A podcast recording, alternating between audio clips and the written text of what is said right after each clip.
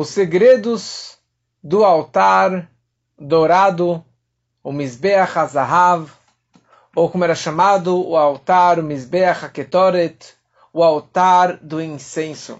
Esse era o segundo objeto mais sagrado que nós tínhamos no Beit HaMikdash. O Mizbeach HaZahav ou Mizbeach HaKetoret. O altar do incenso, que era feito de ouro, um altar banhado de ouro. Semana passada falamos um pouquinho sobre a ideia dos três fogos, o fogo que queimava na menorá, o fogo do altar externo, que era o altar de cobre, o altar dos sacrifícios, e falamos sobre aquele fogo, que na verdade era um fogo sem chamas, que ardia neste altar de ouro. Mas não falamos tanto sobre esse altar, e hoje eu gostaria de mergulhar um pouquinho mais sobre a ideia deste altar, talvez estudando sobre esse altar, teremos em breve, esperamos que tenhamos em breve, a revelação do terceiro Beit HaMikdash com a vinda do Mashiach. Porque quanto mais estudamos os detalhes da construção do templo, isso, primeira coisa, nos ajuda a viver e vibrar e almejar cada vez mais a era messiânica. E por outro lado, isso é o que aproxima a vinda do Mashiach e a reconstrução do terceiro templo. Este altar, ele ficava no Beit HaMikdash. Dentro do prédio do Beit HaMikdash tinha um saguão bem longo que se chamava Kodesh, que era o santo. Ali dentro, do lado direito, que seria do lado norte, a mesa dos doze pães, o Shulchan, e do lado esquerdo se encontrava a menorá, e no meio, puxado um pouquinho para trás, ou seja, em direção ao leste, estava exatamente o Mizbeach HaZahav, o altar de ouro, no qual era feito diariamente o incenso. Uma vez de manhã e uma vez à tarde, o Kohen ele entrava para fazer o incenso naquele local tão sagrado. Ou seja, o mesmo Kohen, o mesmo sacerdote, não necessariamente o sumo sacerdote, mas o mesmo sacerdote que fazia o incenso de manhã era aquele que acendia também a menorá, o candelabro, na sequência desse, desse seu trabalho. Então vamos primeiro descrever um pouquinho a altura, o tamanho, as dimensões deste altar. Esse altar ele tinha um amá por um amá. Amá é aproximadamente meio metro. Então, meio metro por meio metro. Dá para ver um pouquinho em outra imagem, em comparação a um corren, a um homem, era um amá por um amá, meio metro por meio metro, um metro de altura, ou seja, dois amot de altura. Então, em comparação à altura de um homem normal, era tipo até a cintura aproximadamente esse esse misbeach.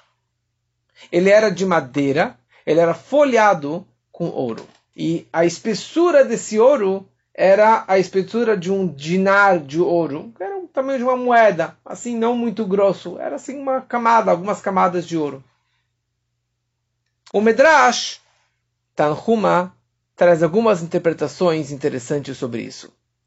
Ele fala o seguinte, fala Rab Yitzhak, quando que Moshe construiu o santuário, o templo móvel, ele construiu o templo, todos os objetos e todos os sacrifícios, preparou os sacrifícios, os trabalhos, etc. Mas a presença divina, a Shekhinah, ainda não pairou dentro do Mishkan, do templo móvel. Quando que a presença divina pairou, desceu e se revelou no, no, no, no tabernáculo, no momento que eles fizeram esse ketoret, no momento que eles fizeram este incenso. Então Deus fala para o povo de Israel: vocês devem ser cuidadosos com o ketoret muito mais do que todos os korbanot.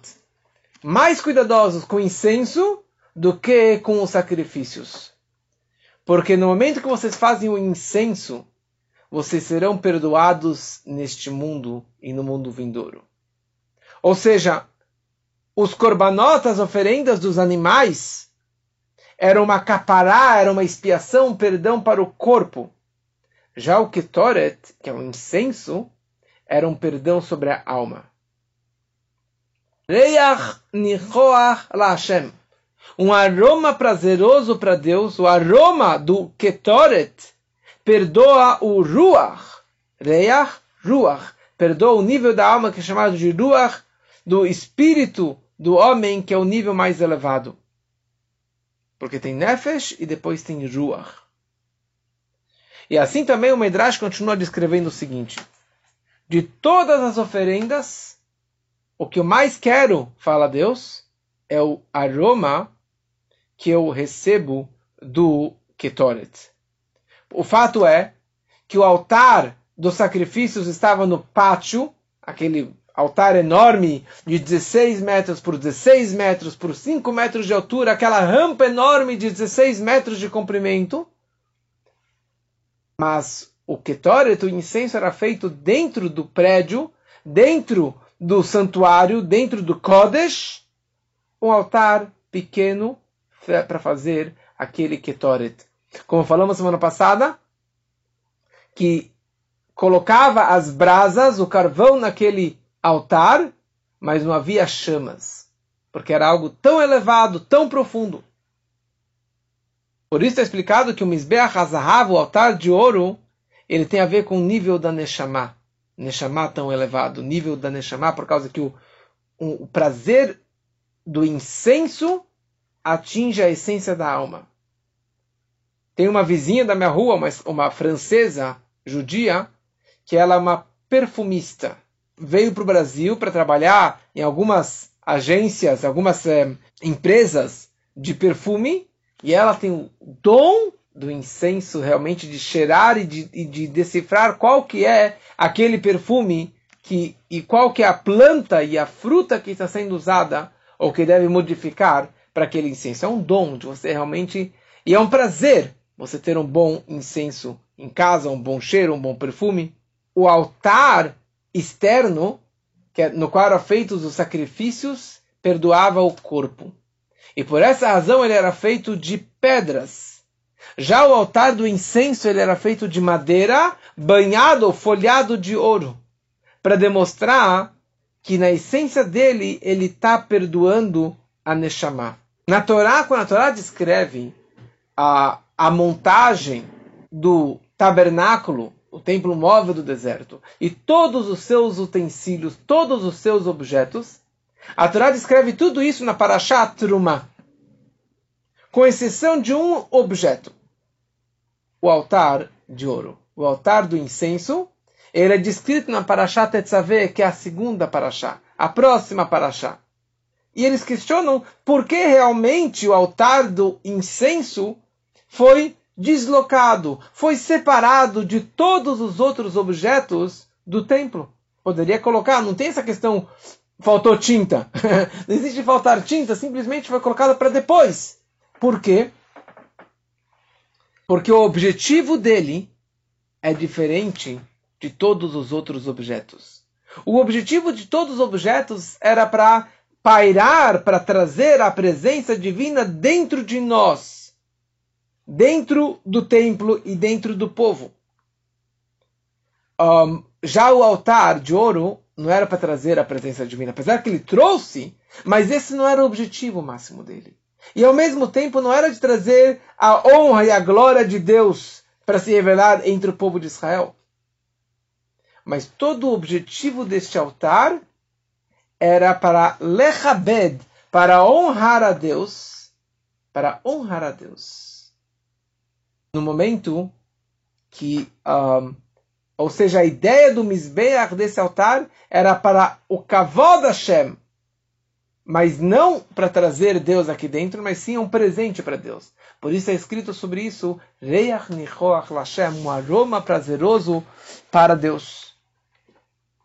E aqui interessante uma coisa, que alguns comentaristas falam, que exatamente naquele local onde o altar se encontrava, era o local onde precisavam fazer o incenso diariamente.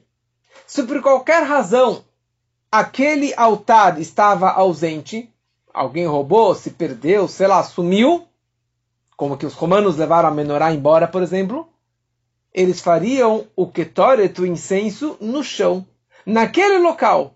Ou seja, o importante não é o altar, mas sim aquele local realmente que é tão importante para que seja feito diariamente, de manhã e de tarde, aquele incenso.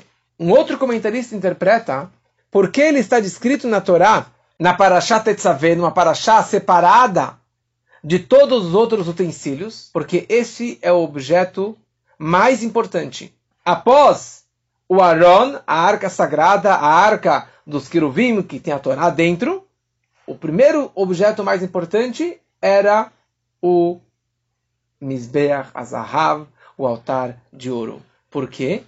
Porque esse altar do incenso, trazer incenso, isso tinha três benefícios. Primeira coisa, ele perdoa a alma, como falamos antes. Número dois, era uma segulá, uma simpatia para enriquecer.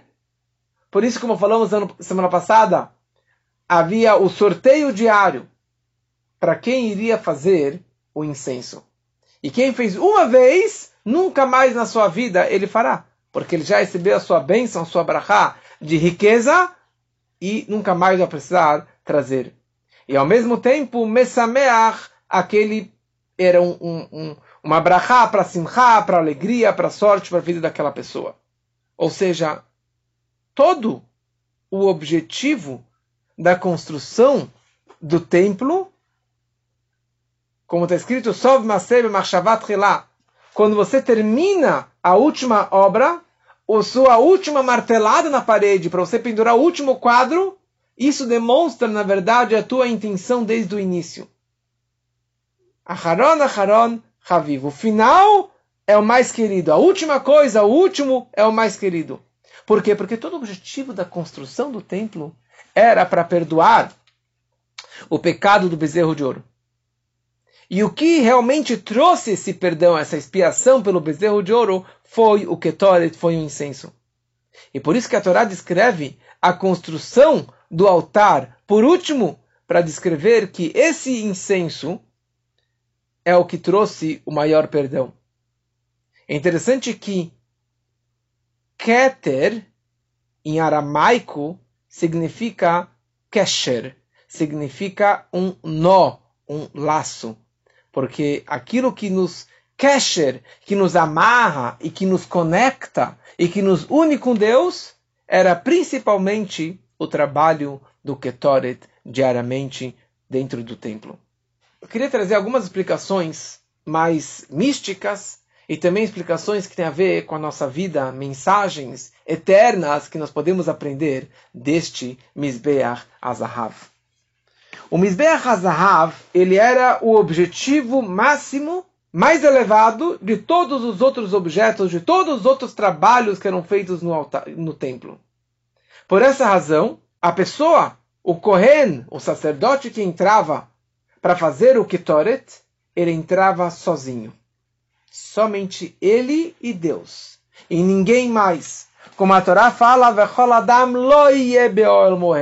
ninguém poderia estar lá dentro no momento que o sacerdote faria o incenso. Ninguém, nem um ser humano e nem um ser, um ser angelical, nem um anjo, nenhum malar, nenhum sarav do maior nível poderia estar lá presente junto com o Kohen. Por isso que era um momento único, uma única vez da vida dele, aquele Kohen entrando. Todos os outros trabalhos eram ao, ao ar público. Todo mundo via, presenciava. Mas este trabalho estava lá dentro, somente o Kohen e Deus. E é isso que absorveu, que trouxe a presença divina. E é isso que trouxe, na verdade, a maior honra para Deus. Ninguém mais. Sem câmeras, sem fotos, sem público. Era uma fé, uma conexão ímpar entre o Kohen, o sacerdote, representando o povo, se unindo com Deus. Assim também na nossa vida. O Mishkan, o Bet HaMikdash, existe o que um, o Templo de Jerusalém, mas como falamos, Hashem ele fala, betocham, construam para mim um santuário e eu vou pairar dentro de vocês, dentro de cada um e um do povo judeu. Cada pessoa tem um Beit HaMikdash, um micro, um micro santuário dentro de si. E é isso que nós precisamos construir na nossa vida. E nós também temos um altar, um altar de ouro na nossa vida. Agora, esse é todo o objetivo.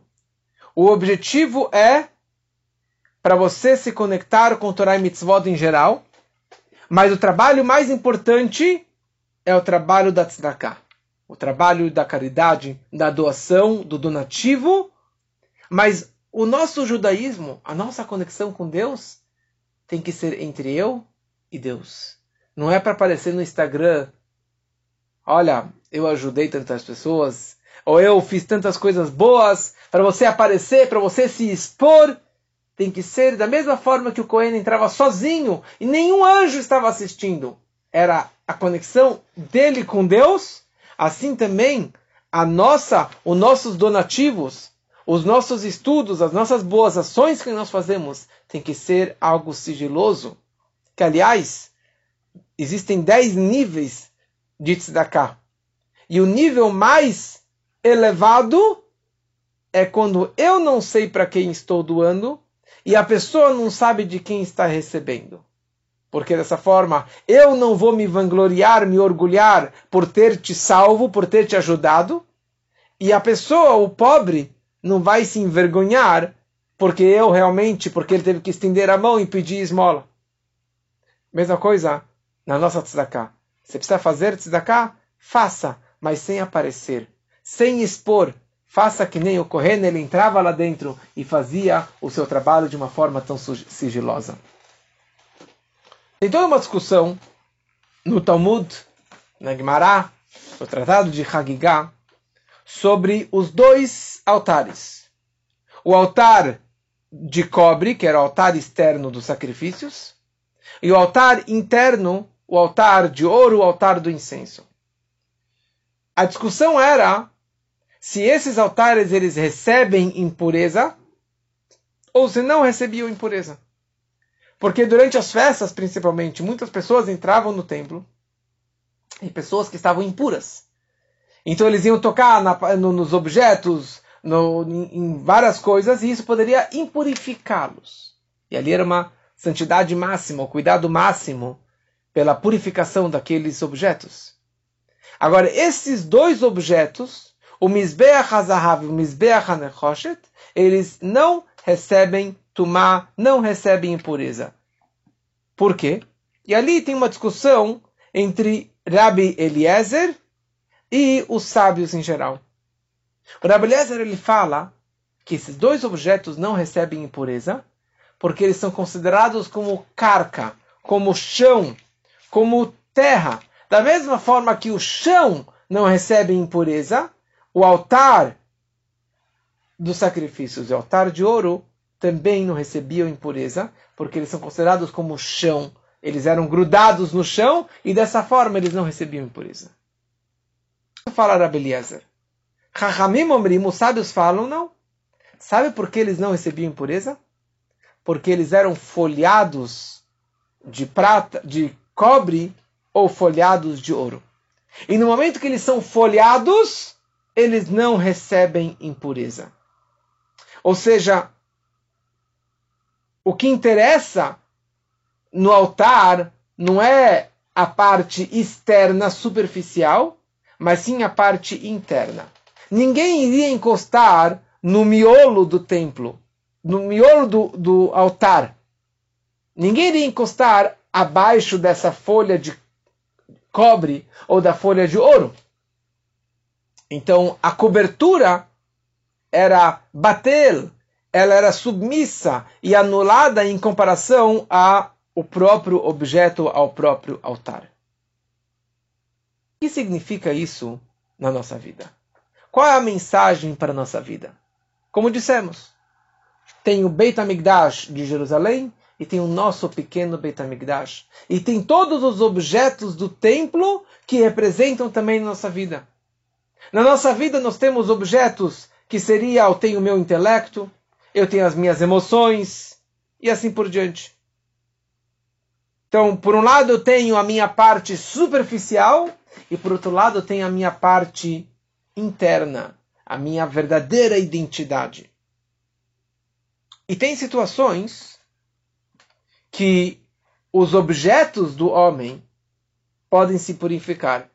Meu intelecto, meu pensamento, a minha pureza, a minha bondade, ela pode acabar se purificando. Eu posso ter pensamentos impuros, ações, falas e comportamentos negativos, eles estão impuros. E a pergunta é: como eu purifico o meu pensamento? Como eu posso purificar a minha fala? Como eu posso purificar e limpar as minhas ações que se sujaram? E se eu quero construir um templo para Deus, se eu quero me, me, conectar com Deus na minha vida e pairar e, e, e expressar esse santuário para Deus na minha vida particular, eu preciso ter pensamentos puros, falas puras e ações puras. Os seres se dividem em dois grupos, tanto fisicamente, materialmente, como espiritualmente. Tem os ricos e tem os pobres. Os ricos, nós chamamos eles pessoas de ouro, né? Tudo é ouro, riqueza. Os pobres, nós eles têm moedas de cobre, moedas baratas, moedas simples. E cada judeu, na verdade, ele tem essas duas camadas. Tem pessoas que são mais ricas, que são mais tzadikim, mais justos, e tem pessoas que são mais pobres, que têm uma uma moeda de cobre, uma moeda simples, ou são pessoas que não cumprem tanto o judaísmo, que não seguem tanto o judaísmo. Mas precisamos saber que apesar que você se impurificou, que você se assimilou, que você fala coisas erradas, que você come coisas não kasher, que você não guarda tudo que deve cumprir, e você pode talvez se impurificar, mas saiba que o teu altar de ouro, o teu altar de cobre, ele sempre vai estar intacto. Ele sempre vai permanecer puro. Por quê? Porque o miolo desse altar, que representa o Pintalei do Nekudata Yadut, o pontinho judaico, que é na verdade uma alma judaica, que é uma união, uma conexão máxima com Deus, é um pedaço de Deus, Deus não se purifica, a minha alma também não pode se purificar. Elokai neshamash natata bi tehorahi, falamos toda manhã. A alma que tu me deste, ela é pura. E ela nunca vai se purificar. Faça o que fizer. E tente purificar e fazer as maiores impurezas. Mas isso aqui é para fora. É só superficial. Mas o meu altar nunca vai se purificar. Como que o Rebbe sempre dizia, no nome do Rebbe anterior, um id er vilnit, um judeu ele não quer e ele não pode se desconectar de Deus. E isso se chama Mizbeach. Isso se chama o altar. Mizbeach vem da palavra zvicha, que significa trazer sacrificar, trazer uma oferenda para Deus. E aqui o Talmud está nos descrevendo o seguinte: existem dois tipos de altares, ou seja, existem dois tipos de judeus. Tem o Mizbeach Hazahav, o altar de ouro, um judeu rico, financeiramente ou espiritualmente. Existe o Mizbeach HaNechoshet, o altar de cobre, que é o judeu pobre, que é o judeu não tão tzadik, não tão justo, mas os dois são chamados de Mizbeach. Os dois são chamados de altares. E os dois, na verdade, eles estão se aproximando de Deus. Se a pessoa ela se impurificou, se a pessoa ela pecou, se a pessoa se assimilou, fez coisa errada, falou coisa errada, mas ele nunca vai receber uma impureza. Sabe por quê? A primeira ideia é porque nós somos considerados como carca, como chão. Da mesma forma que o chão, todo mundo pisa, é o pó da terra, que isso representa a humildade máxima. Então, por isso, todo judeu ele mantém essa humildade perante Deus. E por isso que ele mantém essa pureza máxima perante Deus. E essa aqui é a frase do Rabbi Eliezer. Rabbi Eliezer é aquele Rabbi Eliezer Hagadol, que o, que o Pirkei Avot, que o, que o Ética dos Pais descreve sobre ele, que ele era um dos alunos do Rabbi Hanan, e ele era o maior de todos os alunos. Mas a definição dele era uma pessoa que nunca perdeu uma palavra do seu mestre. E ele nunca falou uma palavra uma interpretação que ele não ouviu dos seus mestres. Ou seja, ele tinha esse bitul, essa humildade, essa submissão, essa dedicação total pelo seu mestre. E por isso que, na verdade, ele tinha essa pureza máxima. E esse Rabbi Eliezer é o que traz essa mensagem. Ele fala a todo judeu, no íntimo, o seu pnimiut, a sua alma é uma alma judaica, é um ponto judaico, uma ligação com Deus, então por isso que ele nunca vai receber uma impureza. Vem os rachamim, vem os sábios, e eles discutem com ele.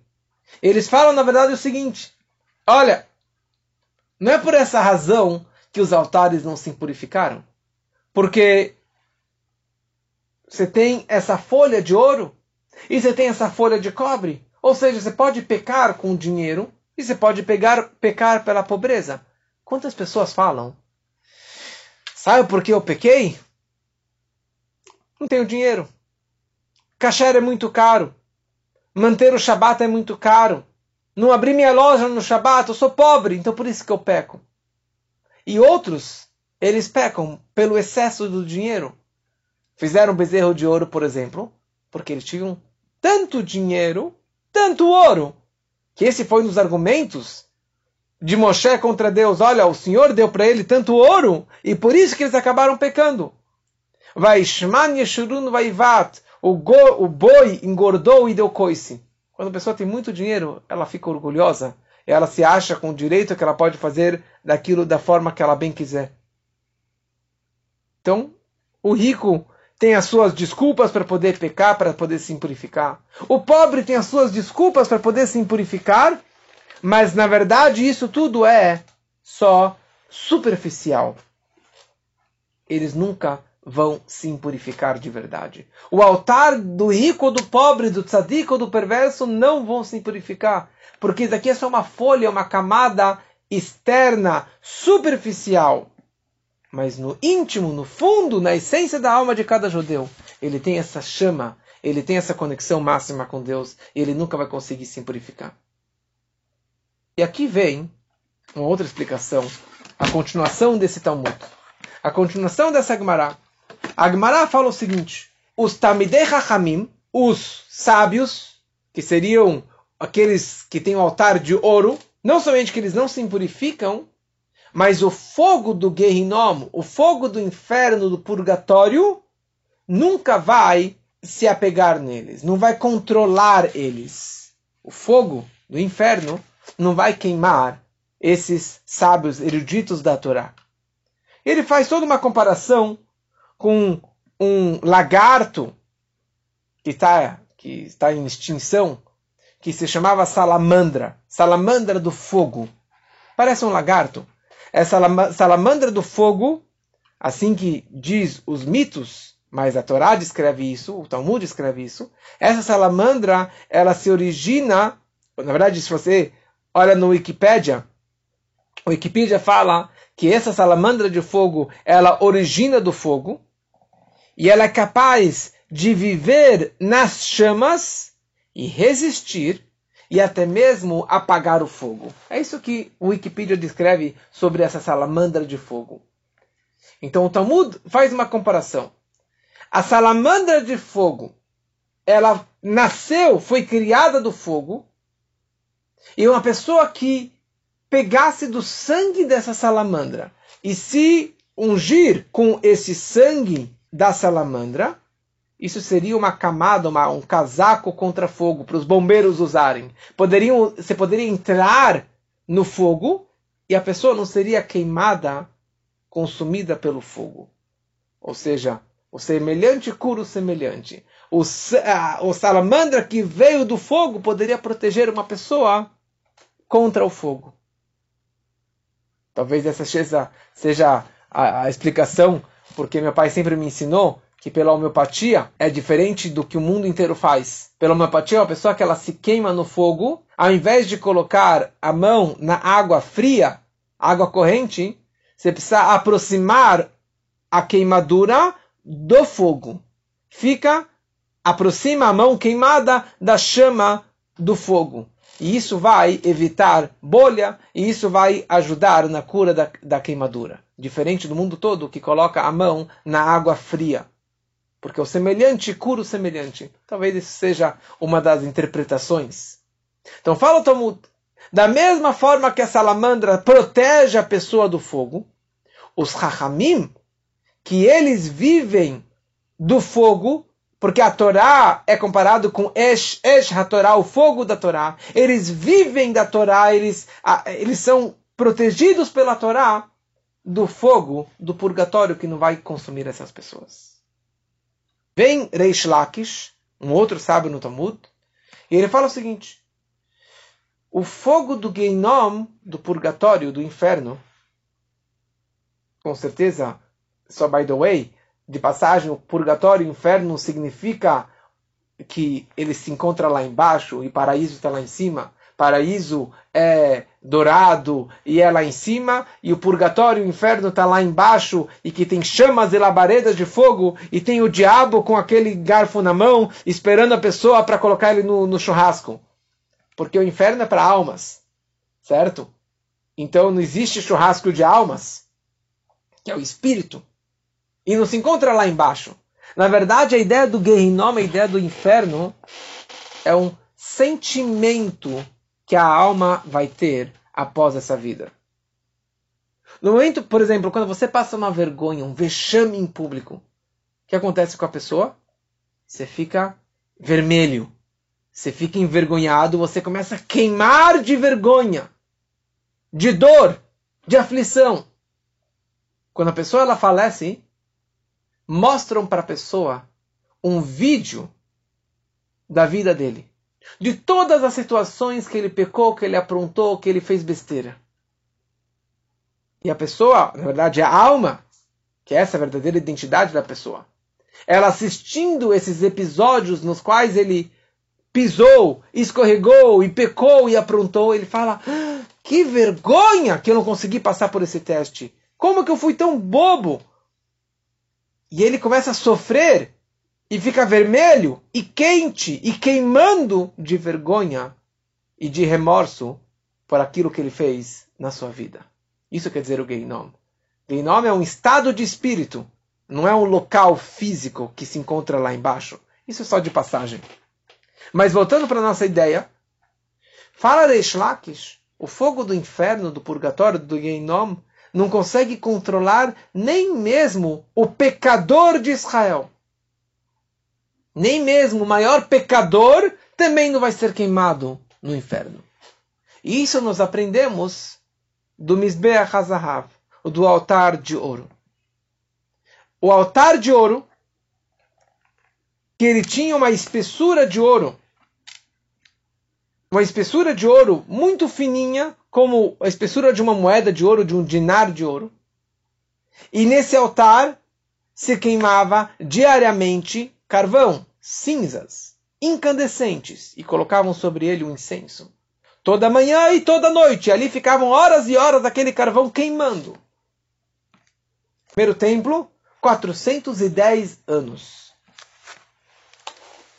Diariamente, colocando o carvão em cima do altar. E ali ficava essas brasas, brasas, essas chamas queimando que acontece quando você coloca fogo no ouro? O ouro derrete, não?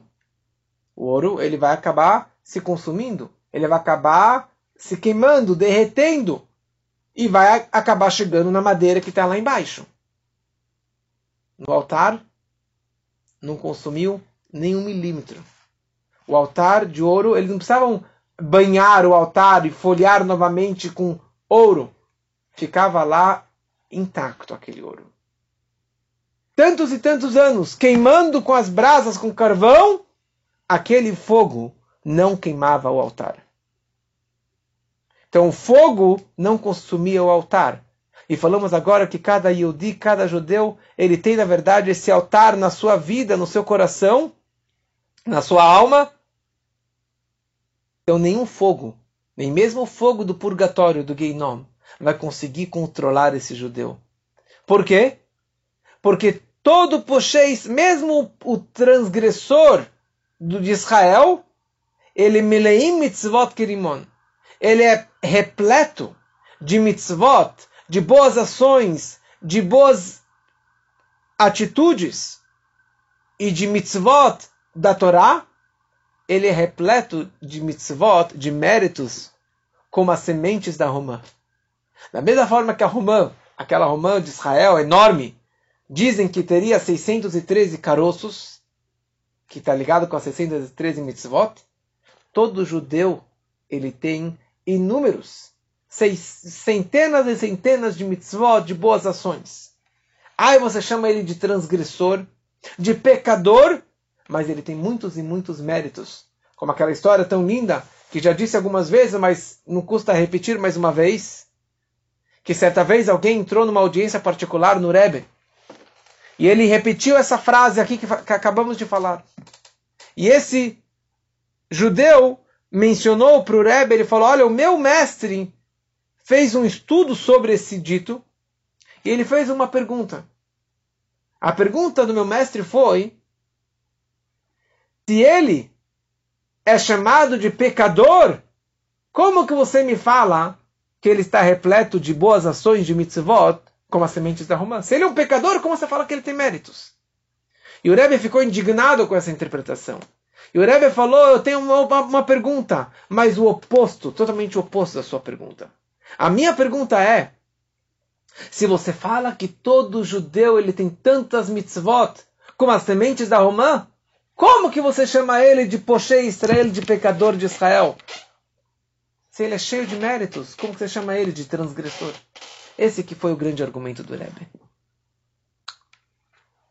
Então aqui na verdade o fogo do purgatório não vai consumir nem mesmo o maior pecador de Israel.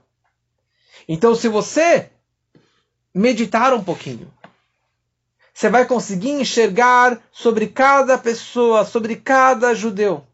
O maior Tamid Raham, o maior erudito, e o maior transgressão, transgressor, as averotas, as transgressões deles, é somente uma camada externa. É somente uma folha externa e insignificante e submissa à essência deles, a essência que é o principal deles, que é Tov e Gdushá, que é bom e é sagrado.